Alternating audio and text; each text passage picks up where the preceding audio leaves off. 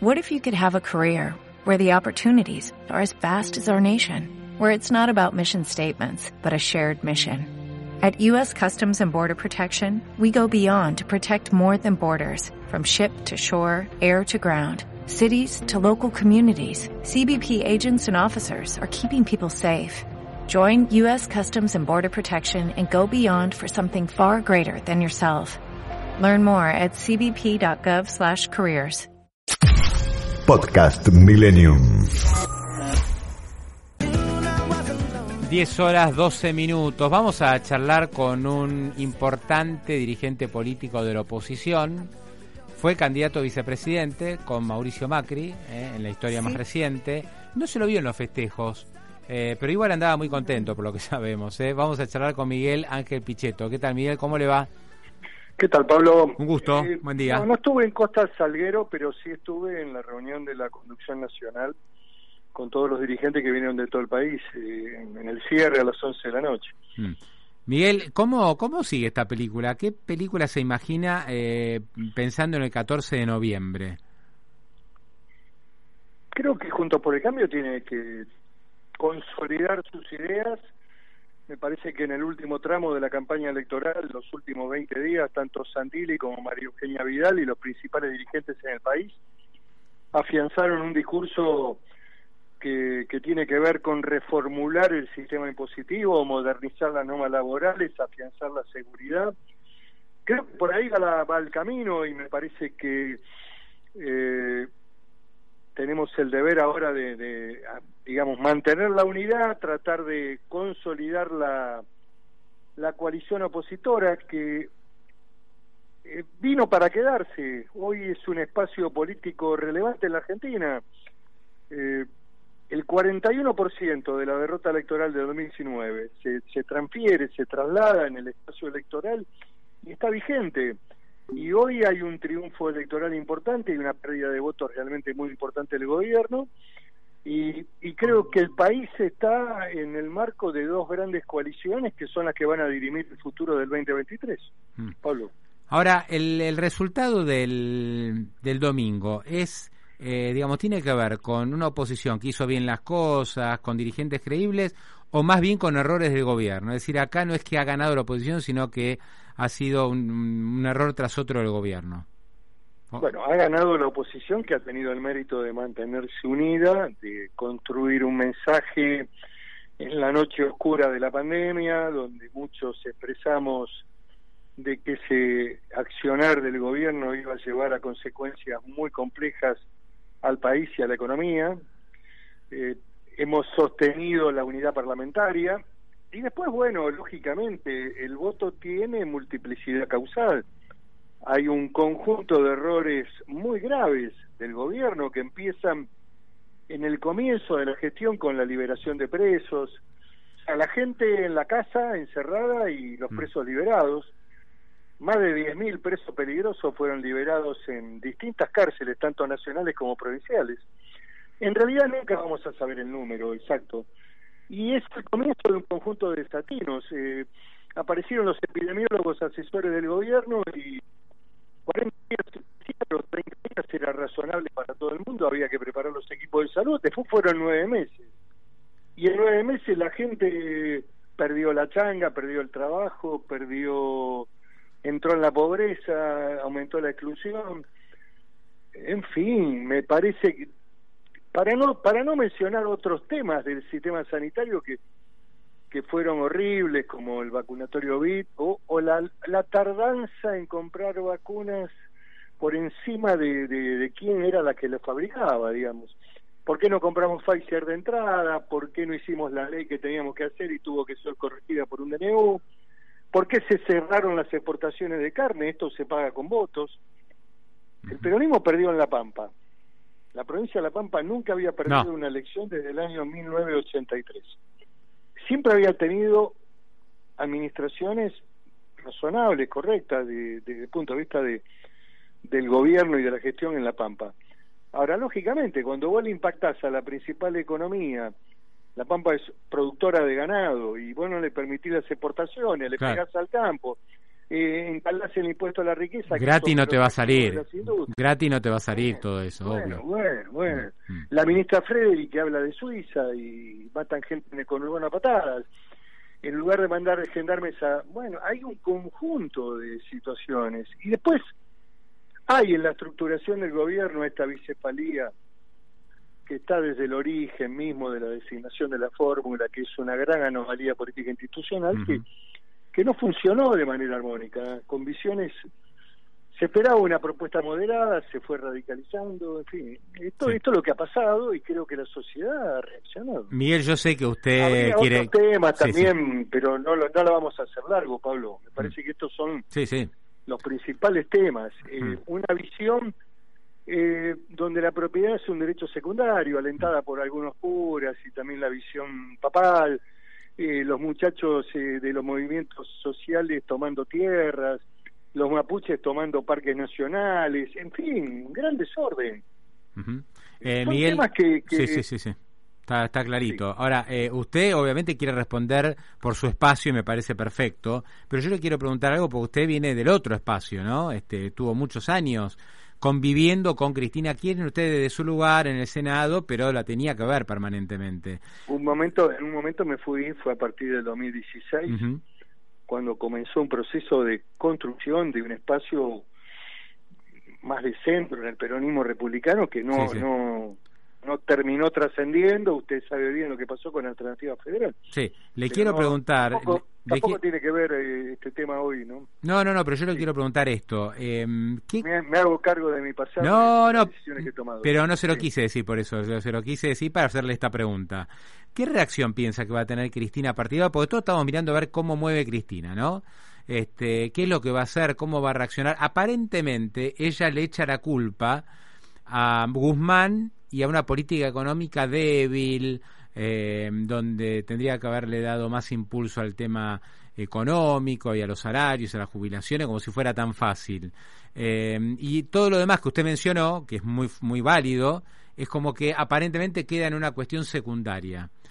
Eh, ¿qué, lectura va a tener Cristina y, si piensa que va a reaccionar? La economía, la economía tiene que ver con esta cuarentena interminable, con el deterioro y cierre de multiplicidad de empresas pymes, comercio y grandes empresas que se fueron del país, el impuesto a la riqueza, la visión la visión ideológica, las relaciones internacionales, todo esto tiene que ver con un combo.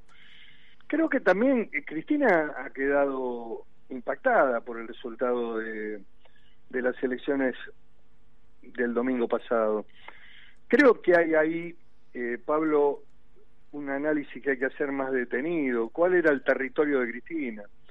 El territorio de Cristina era el conurbano y la tercera sección electoral y el triunfo esperable o previsible, aun cuando todos los datos sociales, aumento del desempleo, el plan que no alcanzaba, los movimientos sociales eh, venían diciendo ya que el plan no, no era sostenible.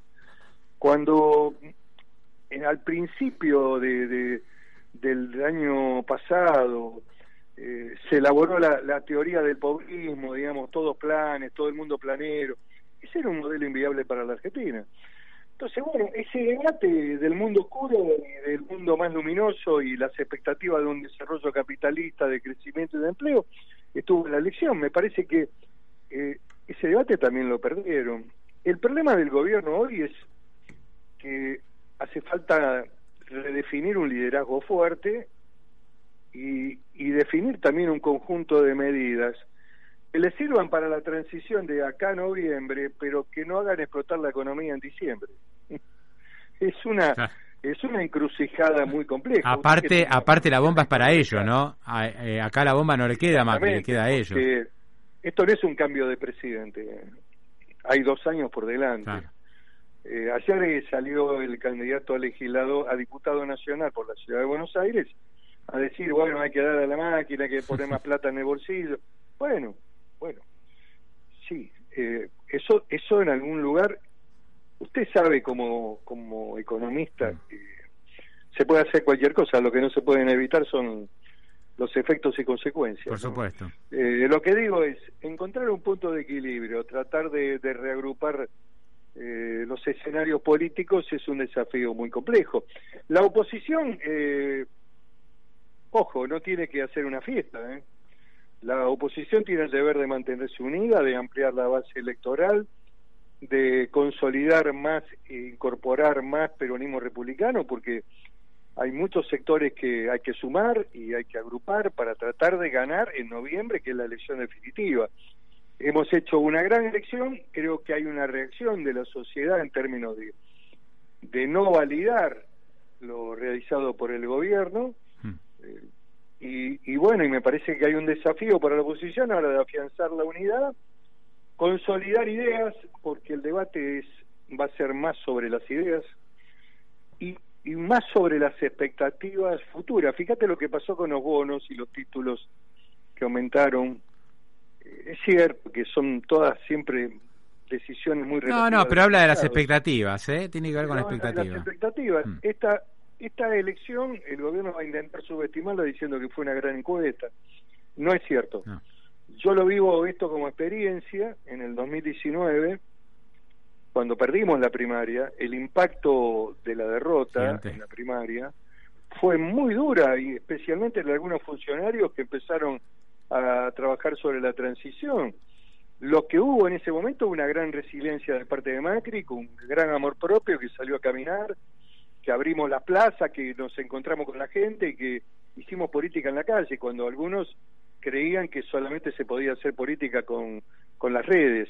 Entonces, lo que digo es que esta elección indudablemente tiene un fuerte impacto psicológico, eh, impacta sobre las expectativas, impacta sobre noviembre y el deber de la oposición es mantenerse cohesionada, aumentar el, volumen, evitar fuga por derecha, eh, hablar del concepto de voto útil. Mm. Sí, eso lo están haciendo, eso me parece que Bueno, hoy lo empezó a hacer Horacio Rodríguez. Sí, sí, sí, totalmente. Me parece inteligente, eh, porque el voto tiene que ver también con las perspectivas futuras. Y acá la, la, la coalición opositora es la que puede cambiar la realidad en el 23.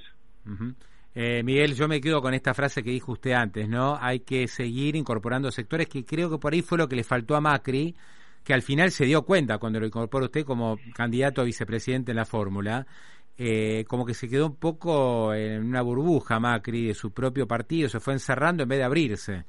Y yo creo que esto es, lo, es el gran desafío que tienen ustedes ahora. Bueno, Macri ha tenido un rol realmente...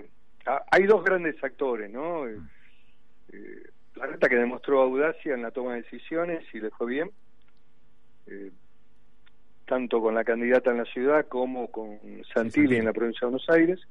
Y después la figura de, Macri, que, que, tuvo un rol de humildad, que acompañó, que mantuvo la unidad de Juntos por el Cambio, que tuvo una visión crítica respecto a la gestión y que en el final también fue necesario e imprescindible para, para estar en los cierres de campaña.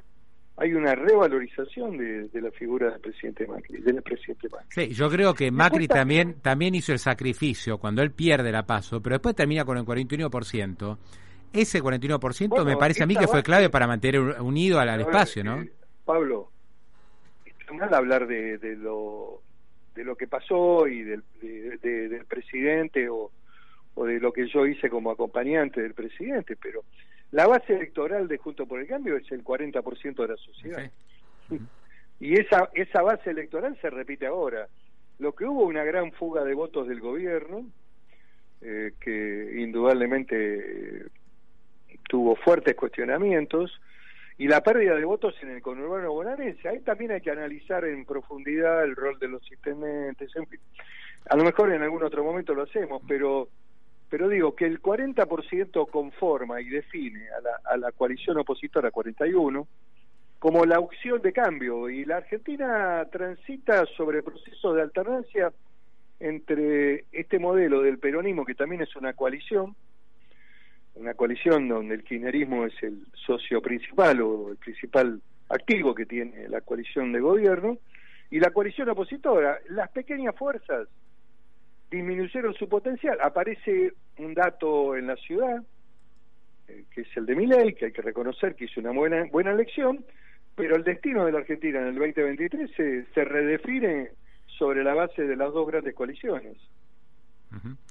Miguel, muy interesante, la verdad que un placer y bueno, eh, seguramente vamos a tener alguna otra oportunidad para charlar antes de las elecciones porque esto va a estar súper intenso. Un abrazo grande. ¿eh? Te mando un abrazo, Pablo. Igualmente, hasta luego. ¿eh? Gracias. ¿eh? Miguel Pichetto, ¿eh? este, uno de los, eh, creo yo, yo creo que lo, que ha conseguido la oposición es tener figuras muy relevantes. Yo me acuerdo otras épocas que Cristina competía y no había nadie del otro lado. ¿Te acuerdas? Masachesi, candidato, en su momento. O sea, hubo muchas veces que la oposición, este, no solo con, cuando estaba el, kirchnerismo, en otros gobiernos también, con Menem, no había nadie. Hoy tenés un montón de figuras interesantes que son conocidas, que son tienen peso, ¿viste? Patricia Bullrich, Rodríguez Larreta, Vidal, Pichetto mismo, bueno, Macri, más allá de que por ahí ya, ya le pasó la hora. Eh, hay muchas personas que hoy la gente los ve como presidenciables. Claro. Este, este, este puede ser, o sea, ya tuvo gestión, le fue mejor, peor, pero o sea, gente fuerte tiene la oposición y ese es un gran activo. Parece que eso es lo que le permite hoy a la oposición seguir con ese 40% firme que consiguió en la elección anterior, porque no es que consiguió más. No, no, está en ese 40% del 2000, claro, igual. Este que cayó fue, lo dijo Pichetto perfecto, ese gobierno. Podcast Millennium.